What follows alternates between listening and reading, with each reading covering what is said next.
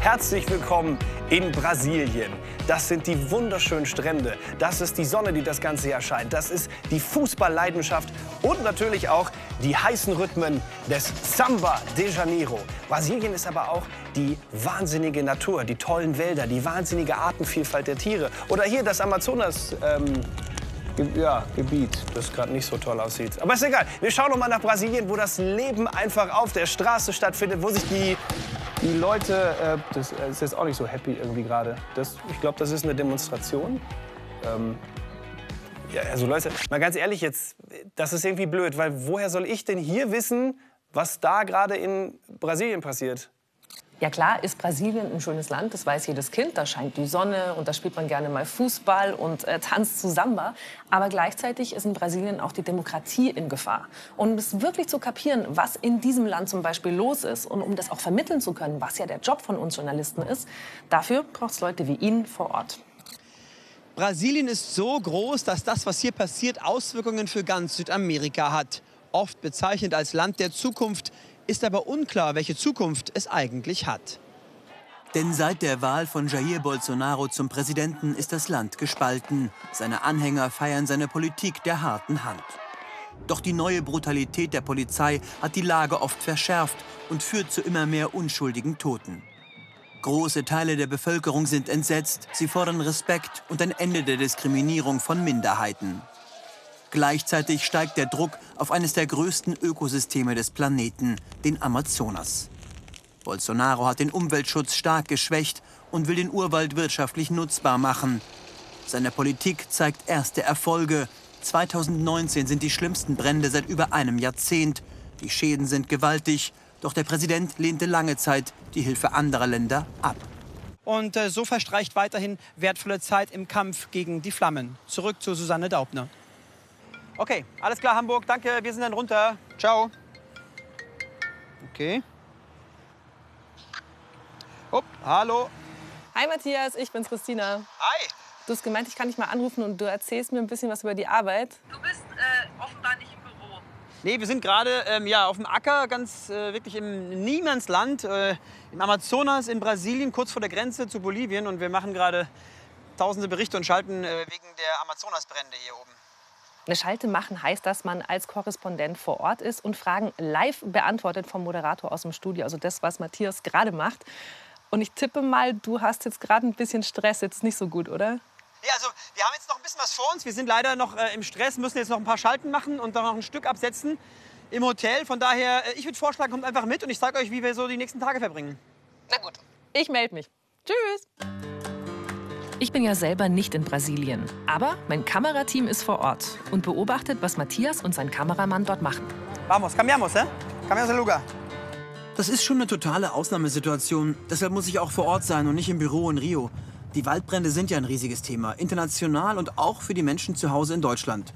Da müssen wir dann als Korrespondenten so nah ran, wie es geht. Wir müssen Infos sammeln, uns ein Bild von der Lage machen, um Nachrichtenfilme dann zu produzieren und quasi nonstop live zu berichten. Das Problem ist, alle wollen jetzt Geschichten haben von uns. Am liebsten eine Schalte und äh, Stücke, Beiträge fürs Fernsehen. Aber wir können nicht alles liefern. Ne? Und ähm, was wir jetzt heute machen, ist wirklich nur, dass wir live in alle Kanäle gehen. Deutsche Welle, Phoenix, ARD. Alle wollen natürlich noch viel mehr haben, aber das geht nicht so richtig gut. Der Matthias, hallo. Phoenix ist jetzt um, um halb geht's los und, und das Nachtmagazin dann, dann um Viertel nach 0 Uhr eurer Zeit. Jenny, wir laden gerade hoch. ¿Cómo es la conexión? Baja ahora. ¿Cómo que bajo? Wir, wir machen gerade eine Verbindung. Estaba offline, ¿no? es que no puedo conectar cuando estaba offline. Ahora sí. Jorge, gracias. Gracias. Extra für euch. Ja, und dort, wo die Lösch Löschflugzeuge starten, in Porto Velho, ist Matthias Ebert. Herr Ebert, das Militär ist jetzt ja im Einsatz. Bringt das denn eine rasche Wende? Auf jeden Fall beschleunigt es die Brandbekämpfung immens. Die Militärs sind hier kleine 500, circa 500 Meter entfernt mit zwei Löschflugzeugen im Einsatz, zwei Herkules-Maschinen, die 12.000 Liter Wasser ablassen können. Herzlichen Dank für diese Einblicke nach Porto Velho. So, noch eine Schalte fürs Fernsehen. Nachtmagazin. Dann ist noch eine Radioschalte dran. Und dann ist Ruhe. Ich hab Hunger. 14 Mal haben wir jetzt live in verschiedene Fernsehsender der ARD geschaltet. Mal sehen, was der zweite Tag hier bringt. Heute früh kam der nächste Auftrag. Wir sollen einen Film für die wichtigste Nachrichtensendung in Deutschland machen, für die Tagesschau um 20 Uhr. Ein anderes Kamerateam, das ist gerade mitten im Regenwald und ganz nah an den Bränden. Wir dagegen sammeln Informationen für Hintergrundstories. Hier im Kinderkrankenhaus erfahren wir, dass viele Kinder Probleme mit dem Atmen haben, weil seit Tagen hier der beißende Rauch der Brände über der Stadt liegt. Dann sprechen wir mit Menschen auf der Straße. Wir wollen uns einfach mal ein Bild von der öffentlichen Meinung machen. Os incêndios da Amazônia, do, do Floresta, como é para você? Uma coisa grave agora esse ano é normal? É grave. Como? É grave. Como? Amigo, desculpe interrompendo o spot. eles são, eles são praticamente programados pela própria natureza. Jo, der Matthias. Zwischen meinen Berichten fürs Fernsehen rufen jetzt auch noch die Kollegen vom Radio an. Ja. Pa- Pass auf, pass auf, wir können, wir können, also hör mal zu, wir können eine Schalte machen. Ich habe äh, meine MuPro hier Jetzt will auch der WDR ein Interview mit mir machen. Also noch ein bisschen mehr Stress. und dann sagst du mir, wann du es brauchst. Für ein kurzes Interview kriege ich immer hin. In der Öffentlichkeit hier in Brasilien wird gerade diskutiert, welche Mitschuld an den Bränden die brasilianische Regierung trägt. Hier bei der brasilianischen Bundespolizei, da erfahren wir, dass derzeit wegen Brandstiftung ermittelt wird. Der Verdacht ist, dass die Landwirte im Amazonas absichtlich Wald niederbrennen, um Land für Ackerbau und Viehzucht zu gewinnen, was natürlich illegal wäre. Ne? Die Regierung von Präsident Bolsonaro hat zuvor immer wieder betont, dass der Amazonas ausgebeutet werden soll. Auf dem Weg nach draußen sehe ich jemanden am Boden sitzen. Der sieht für mich wie ein Landwirt aus. Und den frage ich natürlich auch, wie er das Ganze sieht. Né? Então, eu acho, no meu modo de pensar, que sobre as queimadas não. Tatsache, Loribal Borges ist Landwirt und auch großer Fan von Bolsonaro. Und das merkt man, dass er uns ganz andere Sachen sagt als ganz andere, Menschen an anderen Orten oder auch hier in der Stadt. Und dazwischen ist irgendwie schwierig zu wissen, wo denn die Wahrheit liegt am Ende des Tages. Ne? Also die Fronten sind verhärtet, wir sehen eine Gesellschaft, die gespalten ist, polarisiert. Und wir zeigen beide Seiten ähm, und müssen dann am Ende auch gucken, aufgrund der Faktenlage, der Ermittlungsergebnisse der Polizei hier, was am Ende wirklich Sache ist. So, und jetzt haben wir noch zwei Stunden, um den Film zu schneiden für die Tagesschau. Und ich habe ja noch das Radiointerview versprochen. Also gestern war die Luft sehr schlecht. Es war eine Rauchwolke, eine, quasi eine Glocke über der Stadt. Und Während ich mein. Radiointerview gebe, sind bei Juan Pablo nebenan die Bilder schon eingelaufen von den Kollegen, die, die nah an den Bränden dran sind. Ab jetzt haben wir noch anderthalb Stunden Zeit. Wir müssen beachten, dass wir viel früher fertig werden müssen, weil wir sonst äh, nicht rechtzeitig das Material nach Deutschland bekommen. Das Netz ist schwach, kann schwanken, das äh, Internet äh, hier und wir sind, ähm, ja, ähm, also jede Minute zählt. Mal gucken, wie es ausgeht. Mein Text, der kann jetzt schon mal zur Tagesschau rüber, zur Abnahme. Das heißt, in Hamburg schaut dann ein Redakteur da drüber, was ich geschrieben habe, prüft die Fakten und schlägt meist auch noch ein paar Änderungen vor. Erst danach darf der Beitrag wirklich auch gesendet werden. Das ist gut. Den Regenwald, dann, äh, dann machen wir den raus, den Bolze und das rein. Sonst noch Änderungen? Super, alles klar, wir geben Gas. Ciao. Okay, Juan. Mira, el Chira el Bolsonaro y Chira lo que antes de Bolsonaro, pero... Verbrannte Erde im Bundesstaat Rondonia. In Brasiliens Bevölkerung steigt die Sorge um den Amazonas. Okay, Christina, wir machen jetzt den Falltransfer. Das heißt, es geht jetzt ab nach Hamburg in die ARD-Tagesschau-Redaktion. Es ist verdammt knapp. Äh, Wenn das Netz hält, dann kommt es rechtzeitig an. Hier ist das erste deutsche Fernsehen mit der Tagesschau.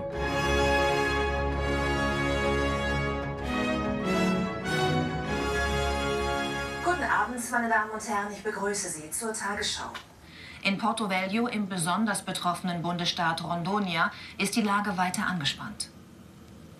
Verbrannte Erde im Bundesstaat Rondonia in abgelegenen Gegenden. Immer mehr Rettungskräfte treffen ein, um Brandherde am Boden endgültig zu löschen. Die Bundespolizei ermittelt jetzt gegen mögliche Brandstifter im Auftrag der Generalstaatsanwältin Brasiliens. Sie vermutet, dass die Brände absichtlich und in einer orchestrierten Aktion gelegt worden sein könnten. Ob dafür Brasiliens Präsident Bolsonaro politisch die Verantwortung trägt, wird in Brasilien allerdings bislang noch nicht diskutiert. Matthias Büro ist in Rio de Janeiro und von dort aus berichtet er über sieben Länder Südamerikas. Und er hat KollegInnen in allen Teilen der Welt. Allein die ARD betreibt 31 Auslandsstudios mit rund 100 KorrespondentInnen. Das ZDF hat 18 und das Deutschlandradio 6 Studios, die uns ständig auf dem Laufenden halten. Ich bin Nathalie Amiri. Ich berichte für die ARD aus Teheran, dem Iran. Hallo, ich bin Steffen Wurzel. Ich berichte für den ARD-Hörfunk aus China, meistens aus Shanghai, oft aus Hongkong und heute aus Peking. Ich bin Verena Bünden und Korrespondentin in Washington. Ich berichte über das Weiße Haus und über 50 Bundesstaaten von Texas bis Alaska. Und alles läuft zusammen in Hamburg bei der Tagesschau. Und dieses riesige Netzwerk von Auslandskorrespondentinnen und Korrespondenten sorgt dafür, dass die öffentlich-rechtlichen sich da an Informationen bedienen können, Beiträge kriegen. Und wir kriegen also aktuelle und seriöse Nachrichten aus der ganzen Welt. Unter anderem in der Sendung, die äh, genau um mich herum hier gemacht wird, nämlich die Tagesschau. Also ohne die Korrespondenten ähm, würden wir äh, unsere Geschichten einfach nicht so tief machen nicht so detailliert machen können. Und äh, das ist, auch wenn wir hier die Zentrale sind, das ist ein Herzstück unser, unser Korrespondentennetz. Also das ist, das ist auch, glaube ich, ich würde fast sagen, weltweit einmalig, dass wir so ein dichtes Netz haben an Korrespondenten. Heimatredaktionen wie die Tagesschau oder die Heute-Nachrichten beim ZDF arbeiten also ganz eng mit den KorrespondentInnen zusammen und prüfen die Infos extra nochmal nach damit es eben nicht so ausschaut. Grillen, das ist die große Tradition hier im EU-Parlament. Da werden nämlich die EU-Kommissare, die noch keine sind, vor das oder sind es die? Nee, sie sind. Es hat auf jeden Fall nichts mit Fleisch zu tun, sondern damit es eher so ausschaut. Die Anhörungen der designierten Kommissarinnen und Kommissare im Europaparlament wird auch Grillen genannt. Muss sich doch jede Kandidatin und jeder Kandidat drei Stunden lang in den jeweils zuständigen Fachausschüssen den Fragen der Abgeordneten stellen. Aus Brüssel Astrid Korall. Astrid ist Hörfunkkorrespondentin in Brüssel. Und damit sie sich so gut über Europapolitik auskennt, muss sie in viele Meetings und Briefings, muss Zusammenhänge verstehen, sich mit anderen JournalistInnen austauschen und jede Menge Interviews mit PolitikerInnen führen. So. Herr McAllister, ganz kurz erstmal zur Anhörung von Herrn Borrell. Sind Sie zufrieden? Ja, ich finde die. Wie berichtet man denn über sowas Kompliziertes wie Europa spannend? Also man versucht natürlich, das runterzubrechen. Das gelingt doch bei einigen Themen, weil manchmal gibt es ja doch auch Dinge, die die EU zum Beispiel entscheidet, ähm, die für mich persönlich irgendeine Rolle spielen im täglichen Leben.